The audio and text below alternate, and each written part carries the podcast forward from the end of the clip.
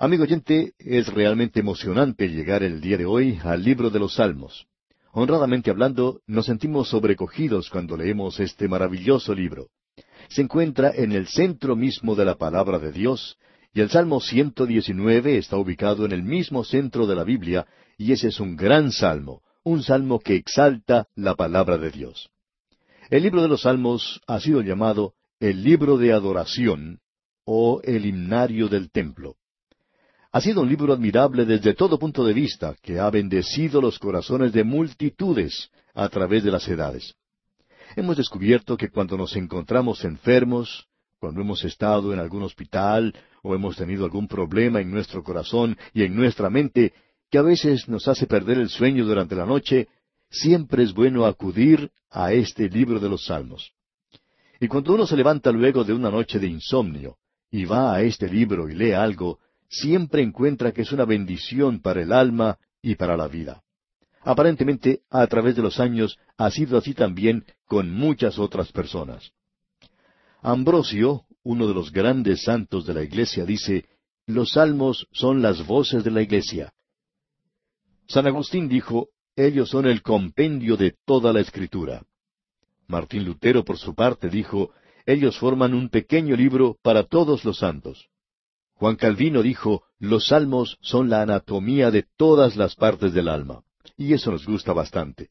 Alguien ha dicho, creemos que hay 126 experiencias psicológicas. Ahora no sabemos de dónde han sacado ese número, pero todas están registradas en el libro de los Salmos.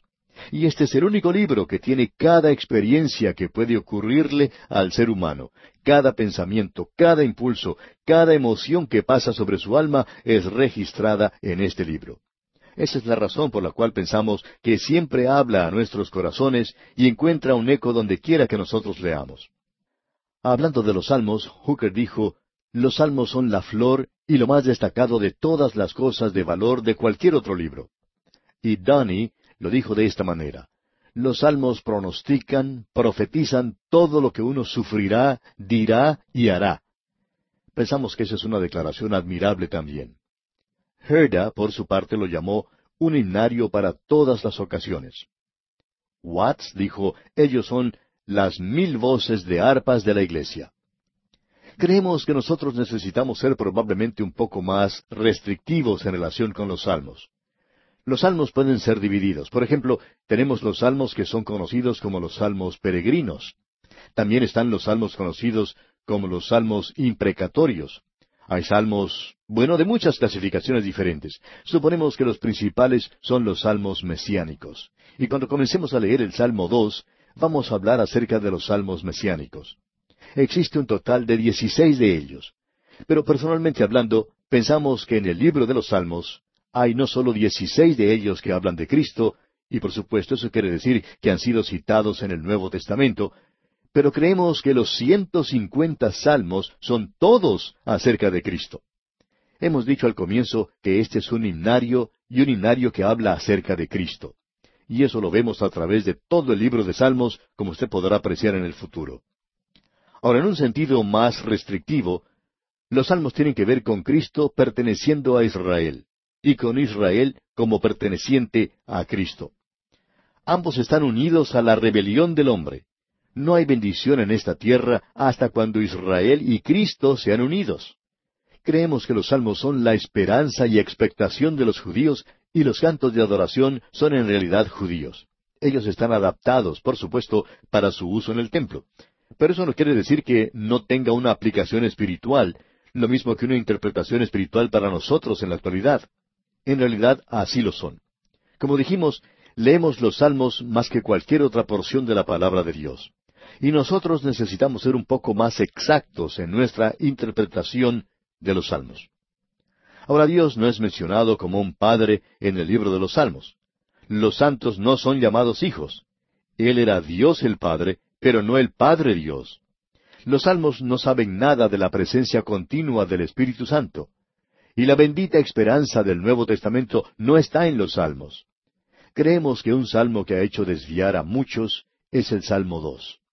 La referencia que uno encuentra allí no es el de tomar la iglesia, sino que es una referencia a la venida de Cristo. Allí se menciona la segunda venida de Cristo a este mundo, a establecer su reino y a reinar en Jerusalén. Todo eso está en el libro de los Salmos. Los Salmos están llenos de la segunda venida de Cristo. Tenemos también juicio en los Salmos, y el juicio no corresponde a los creyentes bajo la gracia de ninguna manera, tampoco al pueblo de Dios que ha sido redimido. El principio de juicio se ve a través de los Salmos.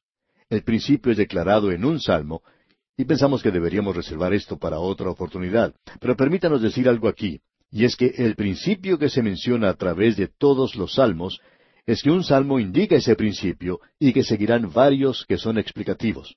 En realidad, comenzamos con el Salmo uno, y no comienza a moverse hacia arriba, pero a medida que uno avanza, es como subir por una escalera. Luego llegamos al Salmo ocho, ese salmo de creación que habla de Cristo. Así es que vamos a notar eso. Siempre hay lo ascendente y también lo descendente. Y también hay muchas otras cosas que se puede decir de los Salmos, por ejemplo, que es un libro inspirado de oración y alabanza. Es la anatomía del alma y también es el compendio del alma. Es el jardín de la Escritura. De las doscientas diecinueve citas del Antiguo Testamento y del Nuevo Testamento, ciento dieciséis pertenecen a los Salmos. Queremos ahora que deberíamos dedicar un poco de tiempo para hablar algo acerca de los escritores de los salmos. Algunas personas piensan que David fue quien escribió todos los salmos, pero en realidad debemos decir que él no los escribió todos. Él es el dulce salmista de Israel y setenta y tres de los salmos son asignados a su pluma, casi la mitad del libro de los salmos. Hay, como dijimos, ciento cincuenta de ellos. Ahora él puede ser el autor de otros salmos que se conocen como los salmos huérfanos, ya que no se sabe quién fue el escritor aparte del Espíritu Santo. Y este hombre David, por supuesto, fue, según la opinión general, dotado para escribir estos salmos de las experiencias que tuvo, así como también el hecho de que él está escribiendo bajo la inspiración del Espíritu Santo. Él arregló, ordenó aquellos salmos que se encontraban en existencia en su día para ser utilizados en el templo. Ahora, los escritores de los salmos son los siguientes. David escribió setenta y tres de los salmos. Moisés escribió uno, el Salmo noventa. Salomón escribió dos. Los hijos de Coré escribieron once. Asaf escribió doce. Emán escribió uno, el Salmo ochenta y ocho. Etán escribió uno, el Salmo ochenta y nueve. Ezequías escribió diez. Y luego tenemos treinta y nueve salmos, que son conocidos como los salmos huérfanos, ya que nosotros no conocemos quién fue el escritor humano. Nosotros debemos enfatizar lo siguiente, que Cristo, el Mesías, es prominente a través de todos los salmos. Usted recordará que el Señor Jesucristo, cuando Él apareció a aquellos que le pertenecían después de la resurrección, Él les dijo algo en esa ocasión. Y vamos a leer eso porque pensamos que es de suma importancia. Se encuentra allá en el Evangelio según San Lucas, capítulo 24, versículo 44 y les dijo, Estas son las palabras que os hablé estando aún con vosotros, que era necesario que se cumpliese todo lo que está escrito de mí en la ley de Moisés, en los profetas y en los salmos.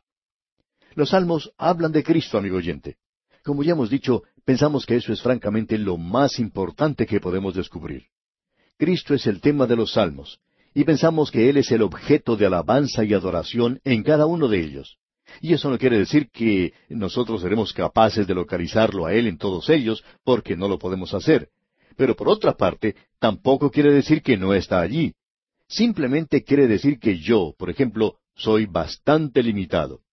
Ahora eso nos lleva a decir en este momento que la palabra clave en el libro de los Salmos es aleluya, es decir, alabada al Señor. Ahora eso se ha transformado en una frase un poco gastada entre los cristianos, pero esto aquí tiene que ver con lo que es una gran emoción que envuelve el alma misma. Aleluya, alabado, bendito sea el Señor. Y veremos más adelante que el Salmo 150 es un salmo clave. Pensamos que así es. Ese salmo es el que probablemente nos dice más que ningún otro. Es un salmo de Asaf. No vamos a leerlo ahora, tiene nada más que seis versículos y podremos observarlo cuando lleguemos allí. La palabra alabadle se menciona diez veces en los seis versículos de este salmo. Alabadle, aleluya, alabad al Señor. Nuevamente queremos decir lo siguiente.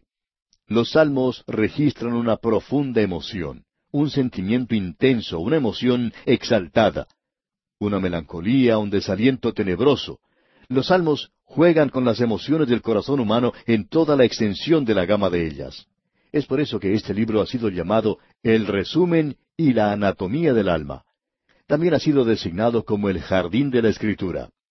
Este libro de Salmos ha ayudado en la vida del pueblo de Dios, testificado a su universalidad y aún así tiene una aplicación que es peculiar de los judíos, es decir, de la nación de Israel. Ellos expresan el profundo sentimiento de todos los corazones creyentes de todas las generaciones. Y nuevamente deseamos decir que los salmos están llenos de Cristo. Hay un cuadro más completo de Él en los salmos que en los evangelios. En los evangelios se nos dice que Cristo fue al monte a orar, pero los salmos mencionan su oración. Los evangelios nos dicen que Él fue crucificado, pero los salmos nos revelan lo que pasaba en su corazón durante la crucifixión. Los evangelios nos dicen que Él regresó al cielo, pero los salmos comienzan donde dejaron los evangelios y nos muestran a Cristo sentado en los cielos. Hay muchas clases de salmos, y una vez más deseamos mencionar esto porque es importante. Todos ellos tienen a Cristo como el objeto de adoración. Algunos de ellos son técnicamente llamados salmos mesiánicos. Ellos registran el nacimiento, la vida, la muerte, la resurrección, la gloria del sacerdocio, su reino y su regreso. Luego están los salmos imprecatorios. Y estos son los salmos que han causado mucha crítica, pensamos, por su carácter vengativo y las oraciones por juicio. Estos salmos proceden de un período de guerra y de gente que estaba bajo la ley, y ellos ansiaban justicia y paz en la tierra. Amigo oyente, Usted no puede lograr eso sin suprimir la injusticia y sin apagar la rebelión. Y Dios tiene intención aparentemente de hacer eso. Y no pide disculpas por ello, ni tampoco necesita hacerlo. Y estamos seguros que Él no lo va a hacer. Creemos que Él actuará en juicio sobre esta tierra. Ahora, el creyente se le dice que tiene que amar a sus enemigos, pero aquí uno encuentra que hay algunas oraciones que en realidad no son muy buenas en cuanto a los enemigos. Esto trae justicia al mundo. Y veremos eso cuando lleguemos a esos salmos. Estos salmos tienen puesta la mirada en el tiempo que vendrá a este mundo, cuando el anticristo estará en el poder. Nosotros no tenemos una base razonable para decir cómo la gente debería actuar y lo que la gente debería decir en circunstancias como esas. Ahora, otra clase de salmos incluye a los salmos penitenciales, los salmos históricos, los salmos de la naturaleza, salmos de los peregrinos, los salmos ala, o sea, los himnos, los salmos misioneros, los puritanos, los salmos de acrósticos y de la alabanza a la obra de Dios. Esta es una sección muy rica en la que nosotros estamos comenzando a andar. Y vamos a buscar oro y diamantes aquí, amigo oyente. Luego, el libro de los Salmos no está arreglado de una manera casual, a la aventura. Hay muchas personas que piensan que están arreglados de esa manera. Un científico hizo la siguiente declaración. Él dijo, la probabilidad de que la evolución dé resultado es lo mismo que el tomar todas las letras del alfabeto, ponerlas dentro de un barril, sacudirlas un poco y esperar que de allí salga un diccionario. Eso no ocurre de esa manera. Hay muchas personas que piensan que los salmos fueron puestos así, dentro de un barril, y sacudidos y colocados en el orden en que se encuentran ahora. Pero estos salmos han sido colocados de una forma ordenada. En realidad se ha notado ya por años que el libro de los Salmos está arreglado de tal manera que corresponde con el Pentateuco de Moisés. Se encuentra la sección de Génesis, luego le sigue la sección de Éxodo, y tenemos en nuestras notas y bosquejos que usted puede obtener todo esto, lo que vamos a mencionar en caso que usted esté ahora manejando su automóvil, por ejemplo, y no pueda observar sus notas, o quizá no las tiene aún. Pero en los primeros cuarenta y un salmos tenemos la sección de Génesis. La sección de Éxodo comienza con el Salmo 42 y sigue hasta el Salmo 72. La sección de Levítico comienza con el Salmo 73 hasta el Salmo 89. Luego, desde el Salmo 90 hasta el 106, tenemos la sección de Números. Y la sección de Deuteronomio comienza con el Salmo 107 y finaliza con el último Salmo, el 150. Aquí sí que tenemos una correspondencia verdadera. Por ejemplo, en la sección del Génesis, usted puede ver al hombre en un estado de bendición, de bienaventuranza. Y como en el Salmo 1 vemos al hombre perfecto. Luego usted tiene la caída y la recuperación del hombre en vista. El Salmo 1 presenta al hombre perfecto. El Salmo 2 nos muestra al hombre rebelde. Luego tenemos que en el Salmo tres se presenta al hombre perfecto rechazado. En el Salmo cuatro encontramos el conflicto entre la simiente de la mujer y la serpiente. El Salmo cinco nos muestra que el hombre perfecto se encuentra en medio de sus enemigos. En el Salmo seis, el hombre perfecto está en medio de la disciplina, la herida de su calcañar. El Salmo siete nos muestra al hombre perfecto en medio de los falsos testigos. Y el Salmo ocho nos dice que la restauración del hombre llega a través de la herida del calcañar. Todo esto está aquí en el mismo comienzo, y lo veremos en cada uno de los salmos. Pero no vamos a poder hacerlo el día de hoy, ya que vamos apenas a poder comenzar con el Salmo 1. El gran predicador Spurgeon dijo lo siguiente acerca de esto. El libro de Salmos nos instruye en el uso de nuestras alas, así como también en la utilización de las palabras. Nos coloca en una montaña y cantando y este es el libro que puede hacer de usted una calandria en lugar de cualquier otra clase de ave. Usted verá ciento cincuenta salmos espirituales a los cuales se les ha dado música para ser usados en el tabernáculo, en el templo. Creemos que cada uno de ellos ha sido presentado musicalmente y creemos que si David no escribió algunos de ellos, por lo menos él les dio la música a aquellos que ya estaban escritos en su día. Y llegamos ahora al primer salmo al hombre bendito, al hombre feliz, este hombre bendecido. Sí, Adán fue colocado en el jardín del Edén, pero Adán fracasó. ¿Quién es en realidad este hombre bendito? Creemos que el Salmo 1 es en realidad un cuadro de Cristo, aunque no es mencionado de esa forma en el Nuevo Testamento. Pero creemos que es un cuadro de él. Y este hombre bendito aquí es colocado en contraste con el hombre malvado. Y este es el salmo que abre esta sección de Génesis comienza con el hombre en lugar de hacerlo con el universo material. Este hombre bendito aquí no es el primer Adán, pero creemos que es el último Adán, porque comienza diciendo que es bienaventurado el varón, feliz es el hombre. ¿Y cuál es la práctica de este hombre bendito? En el versículo uno tenemos el lado negativo. En el versículo dos tenemos el lado positivo. Y aquí el hombre bendito no se encuentra en un jardín ideal como el de Edén, sino que está en medio de los malvados, de los pecadores, de los escarnecedores. Y vamos a ver qué es lo que Él hace. Así es que, por lo menos pongamos nuestro pie en el umbral de este salmo al finalizar nuestro estudio de hoy. Dice el Salmo 1, versículo 1, Bienaventurado el varón que no anduvo en consejo de malos, ni estuvo en camino de pecadores, ni en silla de escarnecedores se ha sentado. Usted puede notar, amigo oyente, los pasos que se toma aquí. El hombre comienza andando, luego él llega al consejo de los malos. Ellos logran que él se detenga y antes de pasar mucho tiempo lo vemos no ya andando, sino parado en el camino de los pecadores. Y los pecadores logran que él se siente y ahora lo encontramos a él sentado en la silla de los escarnecedores. Comenzamos con los malos, luego tenemos a los pecadores y a ellos le siguen los escarnecedores. Lo que en realidad tenemos aquí son tres pasos de los pecadores en la actualidad. Hay diferentes clases y condiciones de pecadores. Algunos de ellos son peores que los otros.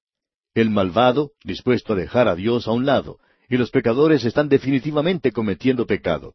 Y esa es la razón por la cual son pecadores. Los escarnecedores, estos han rechazado a Dios. Ahora ellos están menospreciando a Dios. Así es que usted tiene tres condiciones, tiene tres tipos de pecadores, tres posiciones.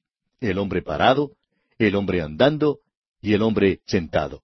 Y vamos a observar todo esto en nuestro próximo programa. Y entonces vamos a poder completar este Salmo 1. Esperamos que usted lea el Salmo 1 y se prepare así para dar inicio a este libro tan maravilloso.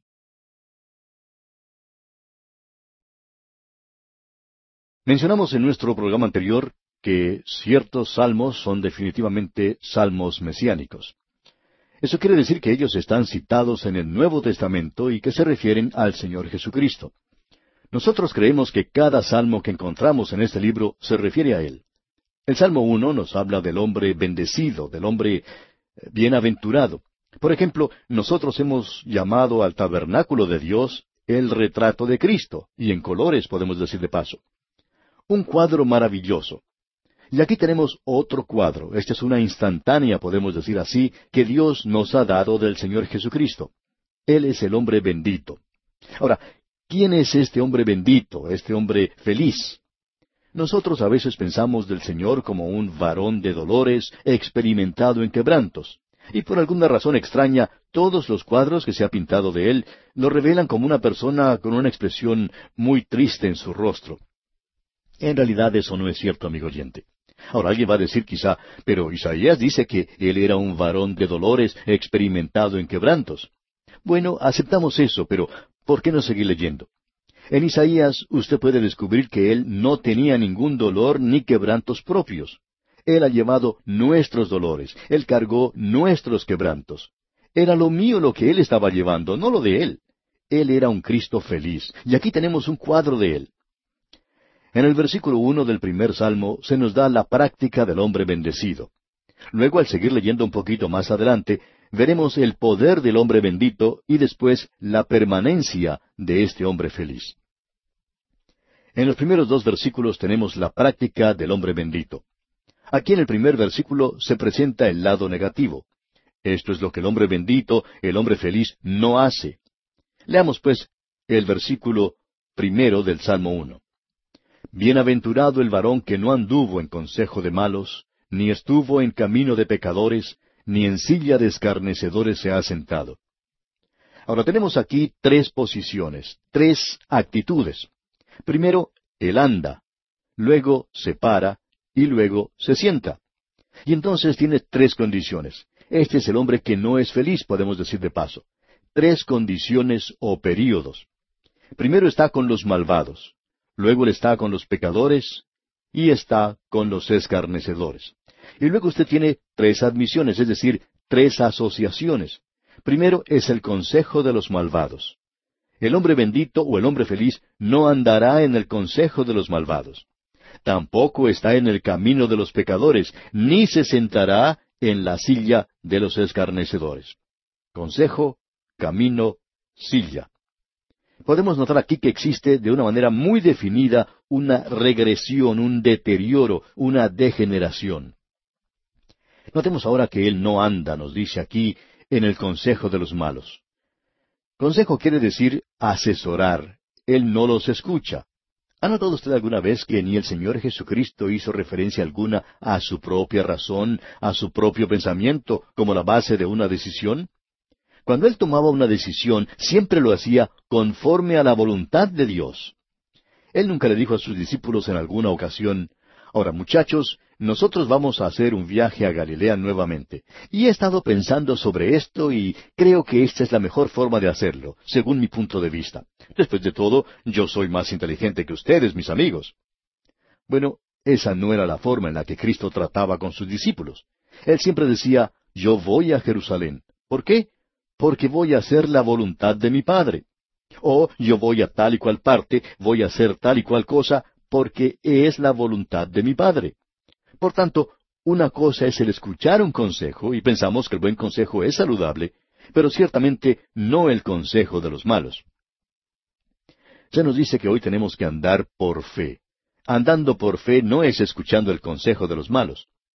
Ahora, ¿quiénes son los malos? Bueno, en realidad los malos son aquellos que dejan a Dios de lado. No hay temor de Dios en sus ojos. Los malos demandan hoy que Dios no existe. Alrededor nuestro hay multitud de personas así. Ellas viven como si Dios no existiera. Se levantan por la mañana y nunca se acercan a Dios en oración. Nunca le dan gracias a Él por la comida que tienen y tampoco por la vida ni por la salud. Ellos siguen andando tranquilos, divirtiéndose. Bueno, esos son los malos. Ellos dejan a Dios de lado. Ahora, el pecador es aquel que se apodera de las cosas. El malo es el que busca que el hombre se detenga y lo encontramos detenido en el camino de los pecadores. Este es el pecador el que se toma el control, por así decirlo. El pecado aquí quiere decir el errar al blanco. O sea que ellos no viven de la forma en que deberían vivir. A ellos se refiere la Escritura cuando dice, hay camino que parece derecho al hombre, pero su fin es camino de muerte. Nuevamente dice la Escritura, todo camino del hombre es recto en su propia opinión. El pecador en realidad puede pensar que él está en lo correcto, pero él es pecador. La escritura dice, deje el impío su camino y el hombre inicuo sus pensamientos.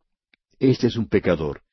Todos nosotros nos descarriamos como ovejas, cada cual se apartó por su camino, mas Jehová cargó en él, o sea, en el Señor Jesucristo, el pecado de todos nosotros. Todos nosotros somos pecadores. Ese es nuestro cuadro. Ahora, ¿quiénes son estos escarnecedores que se menciona aquí? Bien, este es el ateísmo. Ellos no solo niegan a Dios, sino que también viven en un antagonismo y odio contra Él. Aquellos que niegan a Dios están en realidad practicando la peor forma de inmoralidad.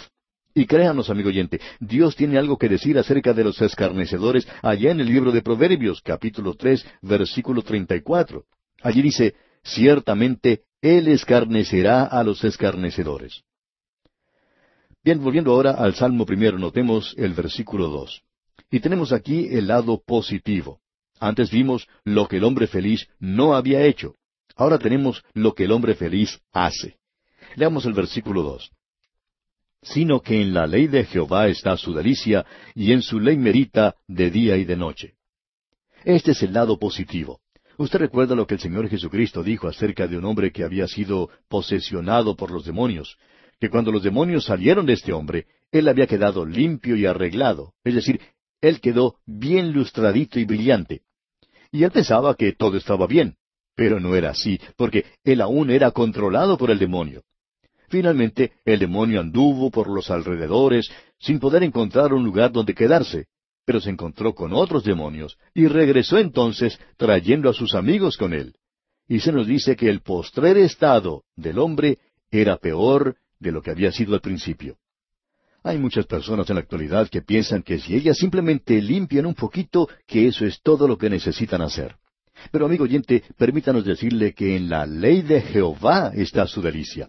Y eso quiere decir que tiene gozo, que eso no es una carga, las lágrimas, los suspiros, los lamentos que están en este mundo, el quebrantamiento de corazones y dolores de cabeza, los hogares destruidos, todo eso es resultado del quebrantamiento de la ley de Dios. Y este es el amor de Dios. Juan dice en su primera epístola capítulo cinco versículo tres, Pues este es el amor a Dios, que guardemos sus mandamientos, y sus mandamientos no son gravosos. Y sus mandamientos, amigo oyente, no son simplemente los diez mandamientos. Existe en la actualidad la idea de que cuando uno es salvo por gracia, que eso quiere decir que ahora puede vivir sin ley y vivir como le plazca y hacer lo que quiera. Ese no es el cuadro que tenemos ante nosotros en la palabra de Dios, amigo oyente. Usted no anda sin ley, usted no puede ser o no puede estar sin ley, por la sencilla razón, como nos dice Pablo, porque vosotros, hermanos, a libertad fuisteis llamados. Y escuche, solamente que no uséis la libertad como ocasión para la carne, sino servíos por amor los unos a los otros. Como usted puede apreciar, amigo oyente, la libertad no es libertinaje. Alguien dijo en cierta ocasión que no guardaba los diez mandamientos para ser salvo, lo cual es correcto. Pero entonces ese hombre dijo, eso quiere decir que uno los puede quebrantar. Eso no es lo que dice que uno los puede quebrantar. Lo que quiere decir, amigo oyente, es que usted no puede alcanzar la medida de la ley de Dios. Usted tiene que tener perfección, y usted y yo, amigo oyente, no podemos tenerla. Y tenemos que llegar entonces a Dios por fe. Ahora se nos dice que tenemos que vivir en un nivel más alto del que se encuentra la ley. Tenemos que vivir vidas con el fruto del Espíritu, que es amor, gozo, paz, paciencia. Estas son las cosas, así que allí tenemos la disciplina y la guía de gracia, y eso es algo muy importante, amigo oyente. De modo que su delicia está en Jehová. Y se nos dice, y en su ley medita de día y de noche. ¿Qué es lo que quiere decir con esto de meditar? Pues puede asemejarse a una vaca rumiando. Tomás Aquino lo dijo de esta manera. Yo no tengo descanso sino en un rincón con un libro, y ese libro es la palabra de Dios.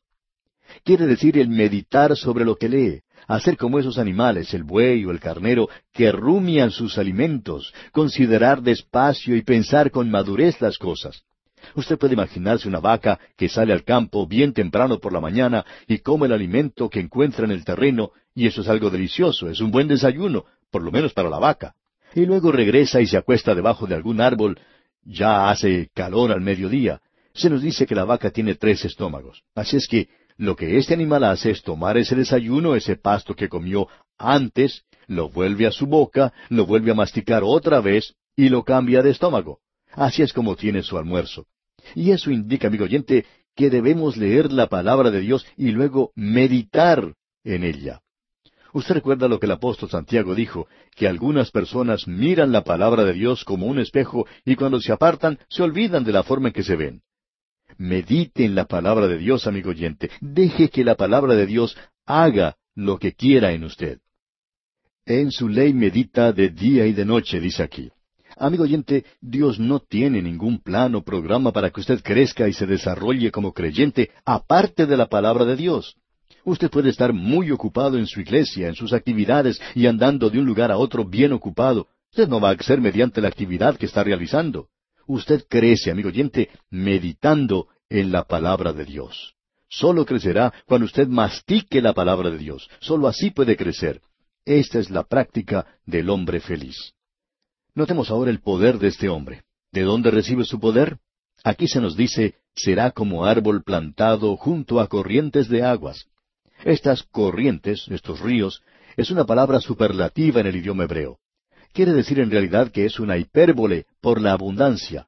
Está plantado en un lugar donde hay mucha agua, y el hombre, como usted puede notar, es un árbol. Él es un árbol plantado. Podemos darnos cuenta que los árboles de Dios están plantados. No son como esos árboles que crecen en cualquier parte. Estos son árboles plantados. Eso quiere decir, creemos nosotros, el haber nacido de nuevo. Allá en Isaías capítulo 61 versículo 3 dice, a ordenar que a los afligidos de Sión se les dé gloria en lugar de ceniza, óleo de gozo en lugar de luto, manto de alegría en lugar del espíritu angustiado, y serán llamados árboles de justicia, plantío de Jehová, para gloria suya. Como podemos apreciar, Dios no utiliza árboles silvestres que nacen en cualquier parte. Tienen que haber nacido de nuevo, tomados y plantados en el jardín de Dios, si se nos permite esa expresión, y colocados al lado de corrientes de aguas. Ahora, ¿cuál es esta corriente de agua? Pues bien, es la palabra de Dios otra vez. Ahora alguien quizá diga, ¿está seguro de eso? Sí, amigo oyente. Lo sabemos porque si usted lee allá en el libro de Isaías, capítulo 55, versículo 10, notará que allí dice, porque como desciende de los cielos la lluvia y la nieve, y no vuelve allá, sino que riega la tierra y la hace germinar y producir, y da semilla al que siembra y pan al que come, así será mi palabra que sale de mi boca, no volverá a mí vacía, sino que hará lo que yo quiero, y será prosperada en aquello para que la envíe. Y Dios quiere que su palabra descienda como la lluvia desciende desde los cielos. Creemos que un programa por radio ilustra esto de una manera muy buena, porque sale hacia todas partes. Y eso es lo que nosotros tenemos que hacer. La palabra de Dios es esparcida y luego es regada como el agua, y producirá algo, causará que los árboles crezcan. Y esa es la manera en que Dios planta sus árboles. Les provee lo que tienen que beber y el alimento, así como también la limpieza. Este es el lavado del agua por la palabra. El salmista dice en el Salmo 104, versículo 16, se llenan de savia los árboles de Jehová. Ahora la savia es la palabra de Dios, los cedros del Líbano que él plantó. Y ahora él dice algo más acerca de esto aquí en esta porción que estamos considerando. Usted se da cuenta que el poder está en la palabra de Dios y se nos dice que da su fruto en su tiempo.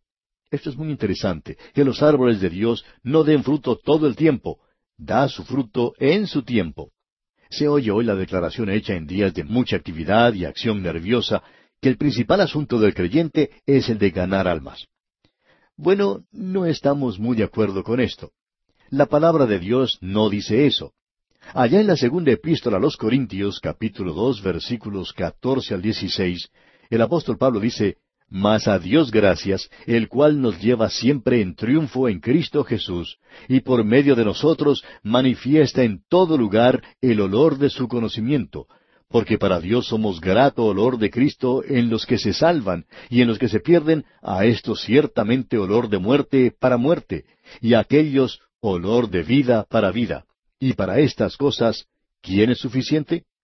Bueno, no lo soy yo, de eso estoy seguro. Yo estoy llamado a predicar la palabra de Dios y asunto del Espíritu Santo es el de traer los hombres a Cristo. Mi actividad es el de esparcir la palabra de Dios. Y estamos experimentando eso en estos programas donde hay multitud de personas que acuden a Cristo, como lo testifican las cartas que compartimos al principio de cada programa, a través de los cuales hay multitud de personas que van a Cristo. Y estamos sorprendidos de eso. Pero no somos nosotros quienes lo hacemos. Nosotros simplemente presentamos la palabra de Dios. Nuestra actividad es la de dar la palabra de Dios. Y cuando lo hacemos, Él causa que eso triunfe. Supongamos entonces que nadie acepte a Cristo. Pues bien, nosotros somos grato olor de Cristo en los que se salvan, y en los que se pierden, a esto ciertamente olor de muerte para muerte, como dice el apóstol Pablo. Mi responsabilidad, amigo oyente, es la de esparcir la palabra de Dios. La suya es la de hacer algo acerca de eso. Mi responsabilidad termina cuando yo predico la palabra. Es cosa suya de allí en adelante. Yo hago la invitación, pero le digo, amigo oyente, que si usted vive aquí sin ser salvo, eso es algo riesgoso para usted, porque ahora no puede entrar a la presencia de Dios y decirle que nunca ha oído la predicación de la palabra de Dios. Por tanto, en un sentido, yo no soy su amigo, y francamente no soy responsable por usted. Yo he presentado la palabra de Dios y me he convertido, por así decirlo, en su enemigo, porque usted ahora no le puede decir a Dios que no ha oído nunca el Evangelio. Y nosotros queremos que sea cierto también en lo que se refiere a este ministerio radial. Hemos notado entonces que lo importante aquí es que el Hijo de Dios dé su fruto en su tiempo. Ahora, no solo hace eso, sino que su hoja no cae. Él debe ser un testigo todo el tiempo. Los árboles de Dios son como los pinos que siempre están verdes y nunca pierden sus hojas, un testimonio para los demás. Alguien cuenta que estuvo en cierta ocasión en la ciudad de Nueva York durante el verano, en el mes de agosto, y que visitó una iglesia muy famosa en ese lugar. Era casi un mausoleo. Esta iglesia tan famosa tenía unas inscripciones talladas en mármol en las que se leía Esta es la casa de Dios, la puerta misma del cielo. Pero debajo de esa inscripción se había colocado un cartel temporal que decía cerrado durante los meses de julio y agosto. De modo que la puerta del cielo estaba cerrada durante esos meses de verano.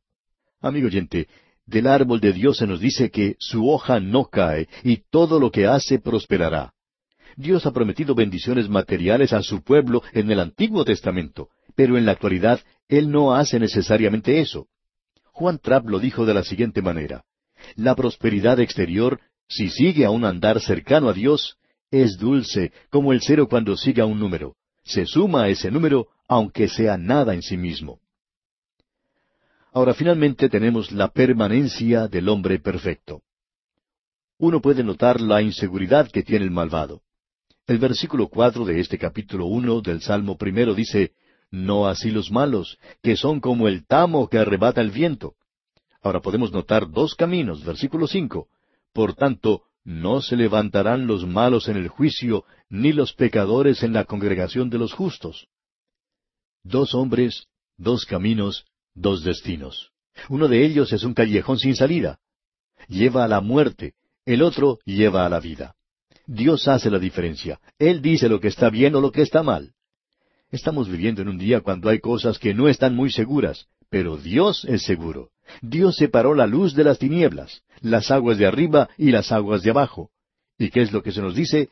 Leamos el versículo seis, porque Jehová conoce el camino de los justos, mas la senda de los malos perecerá. Y perecerá quiere decir simplemente que está perdido. Es una palabra que indica el final, amigo oyente. Mas la esperanza de los impíos perecerá. Cristo dice, entrad por la puerta estrecha, porque ancha es la puerta y espacioso el camino que lleva a la perdición, y muchos son los que entran por ella. Porque estrecha es la puerta y angosto el camino que lleva a la vida, y pocos son los que la hallan. Y el camino ancho es como un embudo en el cual uno entra por la parte ancha y luego comienza a hacerse cada vez más angosto hasta que finalmente lleva a la muerte. Pero el camino angosto es diferente. A este usted entra por Cristo, quien es el camino y la verdad y la vida, y sigue llevándole a usted hasta que llega al otro final de ese embudo, digamos, que cada vez se hace más ancho. Él vino para que tengamos vida y para que la tengamos en abundancia. Qué cuadro este que tenemos aquí en el Salmo primero del hombre feliz. Esto es muy importante para comenzar. Dios mediante, en nuestro próximo programa vamos a ver otro salmo que es de importancia y que es el Salmo 2.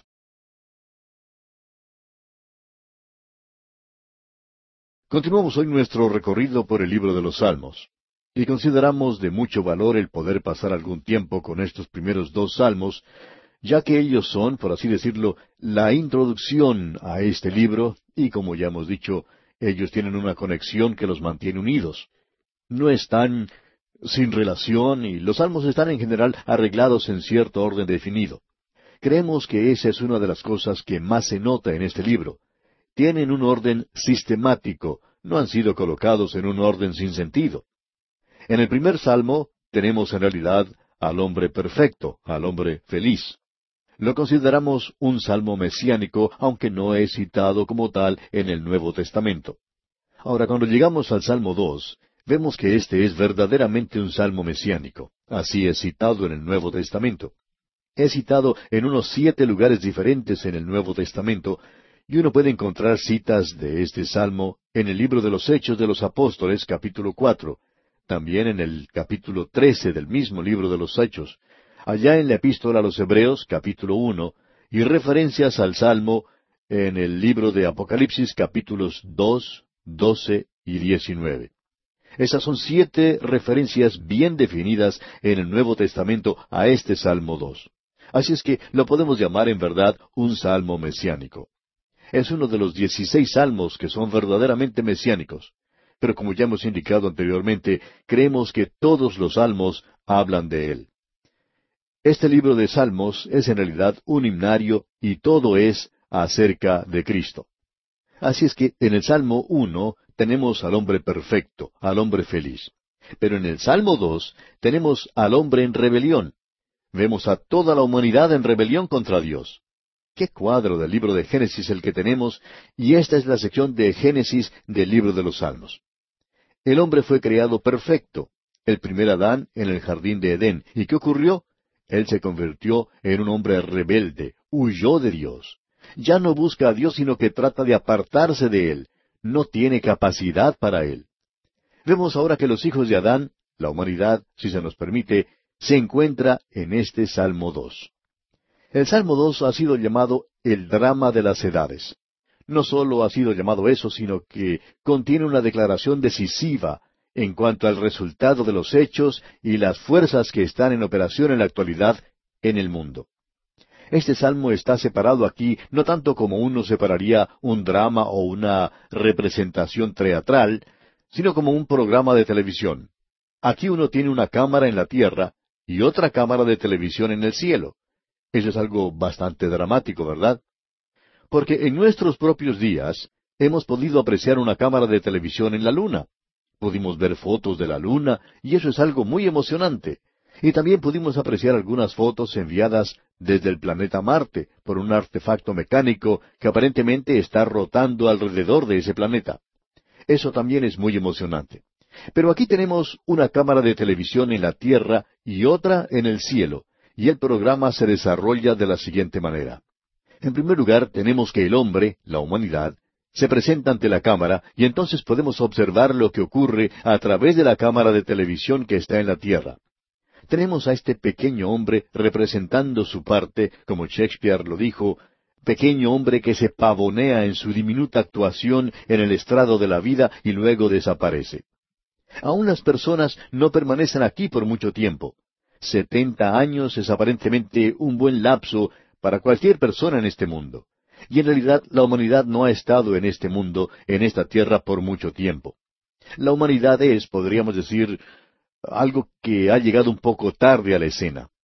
El hombre realiza su pequeña representación y la cámara de televisión en la tierra se apaga. Se enciende ahora la cámara de televisión en el cielo, y Dios el Padre tiene algo que decir. Luego la cámara se mueve hacia la derecha de Dios y allí enfoca al Hijo de Dios, quien también dice algo. Luego la cámara de televisión en los cielos se apaga y se enciende una vez más la cámara en la tierra. Y la última palabra es dada de parte de Dios por el Espíritu Santo en la tierra. Y Él da una palabra de advertencia y de llamado a la humanidad aquí en este mundo. Ahora, con esto en mente, miremos este programa de televisión. Se enciende la cámara de televisión en la tierra y la humanidad está en escena y es hora para que la humanidad represente su parte. Ahora, ¿llegará la humanidad a ser una persona noble en su relación con Dios? Bueno, observemos. Leamos el primer versículo de este Salmo 2. ¿Por qué se amotinan las gentes y los pueblos piensan cosas vanas? Vemos aquí que las naciones del mundo se reúnen y sus gentes, las multitudes, se están congregando y ellos piensan cosas vanas. En realidad esta palabra vano quiere decir vacío. Cualquier cosa que los haya reunido a ellos en este gran movimiento de protesta nunca llegará a cumplirse. Está completamente vacío. Todo es producto de un sueño que nunca será realidad. Pues bien, veamos lo que es. Veamos el versículo dos en su primera parte. Se levantarán los reyes de la tierra y príncipes consultarán unidos. Ahora este es un movimiento de protesta bastante diferente. No es producto de algún grupo minoritario, sino que proviene de un grupo ya establecido. Aquí se encuentran los reyes, los gobernantes políticos, y los príncipes que aquí se menciona son los guías religiosos. Todos ellos aquí están unidos al unirse la política, la iglesia y la religión. Ahora, ¿qué es lo que los reúne a ellos en esta ira y furor tan grandes y esta cosa vacía? Pues lo alarmante es que se reúnen contra Jehová el Señor y contra su ungido. Ahora ellos están unidos contra Jehová y contra el Mesías porque esa es la palabra que utilizada. Y esa palabra Mesías, que se llevó al Nuevo Testamento en el griego, es Cristas. Y nos llega en nuestro idioma castellano como Cristo. Aquí pues tenemos un gran movimiento, un movimiento mundial contra Dios y contra Cristo. La pregunta siempre ha sido, ¿cuándo comenzó este movimiento? Pues bien, este movimiento comenzó hace más de dos mil años, se nos dice allá en el capítulo cuatro del libro de los Hechos de los Apóstoles. Allí se nos dice de la primera persecución que sufrió la iglesia, y cuando los apóstoles fueron liberados, ellos regresaron a la iglesia, y la iglesia elevó entonces su voz y dio gracias a Dios, y luego mencionaron este salmo, que por boca de David tu siervo dijiste, ¿por qué se amotinan las gentes y los pueblos piensan cosas vanas? Se reunieron los reyes de la tierra y los príncipes se juntaron en uno contra el Señor y contra su Cristo. Ahora, ¿cuándo comenzó todo esto? Bien, no se nos deja que utilicemos nuestra imaginación en esto. El Espíritu de Dios nos da la interpretación, y aquí la tenemos en el capítulo cuatro del libro de los Hechos de los Apóstoles, versículo veintisiete. Leamos. Porque verdaderamente se unieron en esta ciudad contra tu santo Hijo Jesús, a quien ungiste Herodes y Poncio Pilato con los gentiles y el pueblo de Israel. Aquí vemos a los gentiles con sus guías, su religión con sus guías y los gobernantes políticos y religiosos, todos reuniéndose contra Dios y contra Cristo.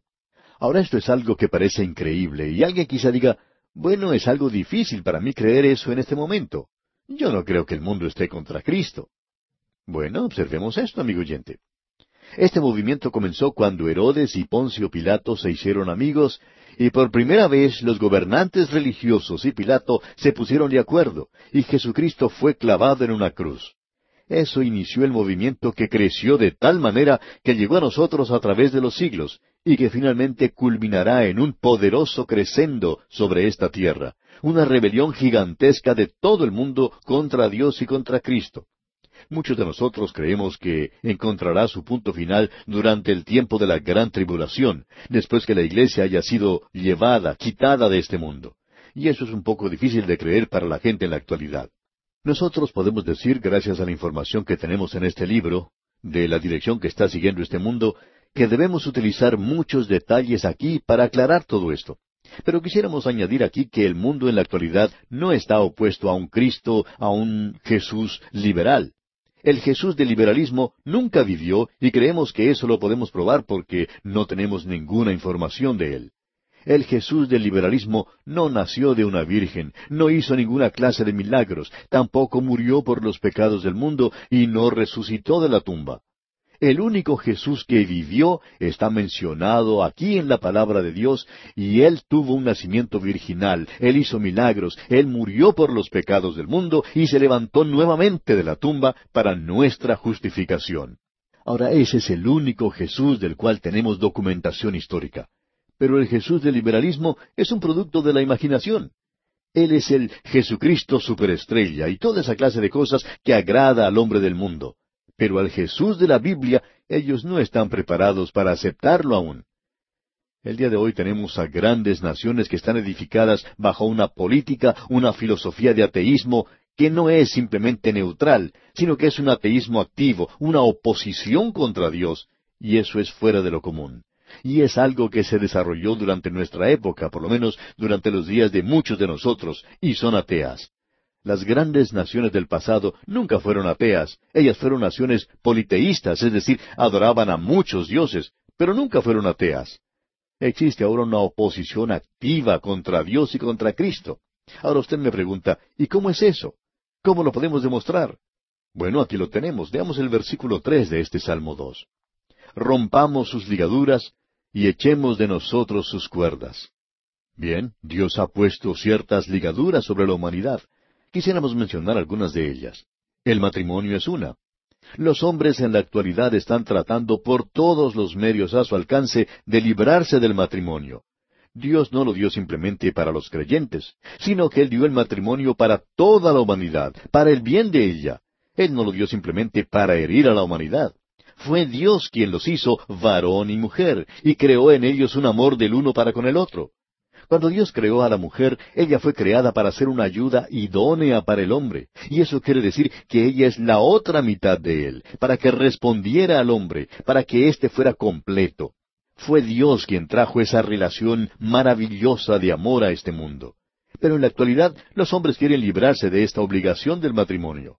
Rompamos sus ligaduras y echemos de nosotros sus cuerdas, dicen. También en la actualidad quieren librarse de los diez mandamientos, quieren quitarse de encima las leyes de Dios, leyes que protegen la vida humana y que protegen la humanidad y que considera que hay algunas cosas que son sagradas. Dice que algunas cosas son correctas y que otras están equivocadas, están mal. Contra eso es que los hombres se están rebelando. ¿Qué es lo que Dios va a hacer en cuanto a esto? Bueno, esa cámara de televisión se apaga ahora. Esta es una cosa terrible la que está teniendo lugar en la tierra. Amigo oyente, este es un mundo malvado en el cual usted y yo vivimos. ¿Qué es lo que sucede entonces? Bueno, leamos el versículo cuatro de este Salmo dos. El que mora en los cielos se reirá. El Señor se burlará de ellos. Esa risa de Dios no es una risa de humor, aunque Dios tiene un sentido del humor. Lo que tenemos aquí es una risa causada al ver lo ridículo que todo esto es. Pues imagínese usted a este pequeño hombre osando rebelarse contra Dios, presentándose ante Él y sacudiendo su puño contra el cielo y diciendo a Dios que salga a pelear contra Él. Y Dios se ríe. Es tan ridículo, amigo oyente, esta pequeña e insignificante humanidad aquí abajo, no interesa quién sea, puede dárselas de muy importante y usar palabras grandes tratando de inflarse y soplar para poder derribar la casa. Pues bien, hay muchos de esos seres inflados por todas partes en el presente, pequeños hombres que están hablando de su oposición contra Dios, y ellos están haciendo eso, pero no van a durar mucho. Usted probablemente recordará a alguno de esos personajes de fama mundial que acostumbraban a hablar mucho contra Dios, pero ya no los oímos decir nada. Tenemos también en nuestras naciones a muchos políticos que hicieron grandes declaraciones en el pasado y de los cuales ya no oímos ni una palabra. Debemos decir que este pequeño hombre ha representado su insignificante parte en el escenario de la vida y es algo ridículo que se esté oponiendo a Dios. Dios se ríe de eso. ¿Y qué es lo que va a hacer con él? Pues Dios continuará con su programa, y su programa es el de poner a este rey sobre el monte santo. Dios tiene un gran propósito y él lo va a realizar. El Señor Jesucristo habla ahora y la cámara de televisión lo enfoca. Leamos el versículo siete. Dice, Yo publicaré el decreto. Aquellos que me están escuchando en este momento y que están familiarizados con la teología, saben que el Señor Jesucristo es quien ejecuta todos los decretos de Dios. Y aquí se nos dice, Jehová me ha dicho, mi hijo eres tú, yo te engendré hoy. Quisiéramos que usted preste atención a esto, amigo oyente, y que escuche cuidadosamente, porque hay quienes dicen que Jesús es un predicador, que Él nació como cualquier otra persona, pero eso no es lo que la palabra de Dios está diciendo. El apóstol Pablo en su gran sermón en Antioquía de Pisidia, y creemos que ese fue uno de los mejores sermones que Pablo predicó, dijo lo siguiente, y aquí tenemos la interpretación del Espíritu Santo de lo que se quiere decir aquí por medio de esta declaración del Salmo 2. Pablo dijo, la cual Dios ha cumplido a los hijos de ellos, a nosotros, resucitando a Jesús. Escucha atentamente, amigo oyente. Esta es la interpretación de la resurrección de Jesucristo. Esto lo tenemos allá en el capítulo 13 del libro de los Hechos de los Apóstoles, versículo 33. Escuche. Resucitando a Jesús, como está escrito también en el Salmo segundo, mi hijo eres tú, yo te he engendrado hoy. Ahora, ¿lo engendró en su nacimiento en Belén? No, amigo oyente, él no está hablando de eso. Lo engendró sacándolo de la tumba de José en la resurrección. De eso es de lo que está hablando aquí. No tiene ninguna otra referencia a lo demás. Y volviendo ahora al Salmo 2, leemos en el versículo ocho, Pídeme y te daré por herencia las naciones, y como posesión tuya los confines de la tierra. Y este no es un texto misionero a propósito. No tiene ninguna referencia al programa misionero de la actualidad, porque nos podemos dar clara cuenta de lo que él está diciendo en realidad. ¿Cómo tomará él posesión de las naciones del mundo? ¿Predicando el Evangelio? No, no, amigo oyente. Escuche lo que dice aquí el versículo nueve. Los quebrantarás con vara de hierro, como vasija de alfarero los desmenuzarás. Esa es la manera en que Él regresará por segunda vez a la tierra para apagar la rebelión. Ahora a la gente no le gusta eso, pero usted puede leer en el capítulo 19 del libro de Apocalipsis. Él vendrá a hacer la guerra. Ahora alguien quizá diga, bueno, yo pensaba que Él era el príncipe de paz. Amigo oyente, para poder hacer paz en esta tierra hay que apagar toda la rebelión, y eso es lo que Él va a hacer. Creemos que esto es algo práctico, es simple y básico, y lo podemos comprender muy bien ya que pone el dedo en la llaga. De la única forma en que usted podrá apagar una rebelión en este mundo es que Él venga y se haga cargo de todo. Él los castigará. Aquí dice que Él será quien haga eso. No me pida que yo presente disculpas por eso, amigo oyente. Ahora el Espíritu Santo es quien habla en el versículo diez y dice, Ahora pues, oh reyes, sed prudentes, admitid amonestación, jueces de la tierra. Sus mensajes siempre han sido dirigidos a los gobernantes de este mundo. Al comienzo con Faraón en Egipto, cuando José era su primer ministro. Daniel fue el primer ministro de Nabucodonosor en Babilonia, y más tarde lo fue de Ciro, rey de Persia. Dios ha presentado sus mensajes a través de ellos a estos gobernantes, y Él tiene un mensaje para nosotros en la actualidad. En el versículo doce podemos leer en su primera parte, Honrad al Hijo para que no se enoje. Un profesor de un seminario teológico, el doctor George Gill, acostumbraba a decir que esta era la forma del Antiguo Testamento de decir, cree en el Señor Jesucristo y serás salvo. Y eso es lo que el Espíritu de Dios está diciendo al hombre en la actualidad cree en el Señor Jesucristo. Usted recuerda que alguien vino y lo adoró y le dio un beso al Señor Jesús aquí en la tierra. Fue Judas. Y usted recuerda que aún en el último momento el Señor Jesucristo le dijo, Amigo, ¿a qué vienes? Él le podía decir a Judas, Tú has cumplido con la profecía, quizá has sido predestinado a traicionarme, pero no has sido predestinado a perderte aún te puedo llamar mi amigo, y tú puedes cambiar ese beso de traición por un beso de recepción. En el versículo doce de este Salmo dos leemos, Honrad al Hijo para que no se enoje y perezcáis en el camino, pues se inflama de pronto su ira. Bienaventurados todos los que en Él confían. Usted puede poner su confianza en Él, amigo oyente. Eso nos indica que usted tiene algo que hacer con el Señor Jesucristo, no importa quién sea usted o usted viene a Él y le recibe como su Salvador, o algún día usted tendrá que presentarse ante Él en su presencia para ser juzgado. Él o bien es su Salvador, o bien será su juez. No puede ser ambos. Él tiene que ser uno solo. Usted lo puede tener hoy como su Salvador. El Espíritu Santo en este mismo momento le está diciendo a usted, honrad al Hijo, cree en el Señor Jesucristo y será salvo. Y aún se pronuncian estas palabras, Bienaventurados todos los que en Él confían. Este es un plan maravilloso, amigo oyente. Tiene su mirada puesta en la segunda venida de Cristo y también mira hacia el pasado y observa la primera llegada de Cristo. Dios le levantó a Él de entre los muertos y Él está sentado hoy a la diestra de Dios y algún día vendrá a establecer su reino. Este es un salmo maravilloso. Amigo oyente, Estamos ya al final de este programa, pero no deseamos concluir sin antes invitarle una vez más a que usted tome el paso decisivo de aceptar en este momento a Cristo Jesús como su Salvador personal. El Señor Jesucristo está esperándole con los brazos abiertos. Él desea darle la salvación. Él ya ha tomado el paso inicial, pero usted tiene que tomar el paso decisivo. Usted tiene que acudir a Él. Usted tiene que acercarse a Él y decirle, Señor, ven a mi corazón, entra en Él, sálvame.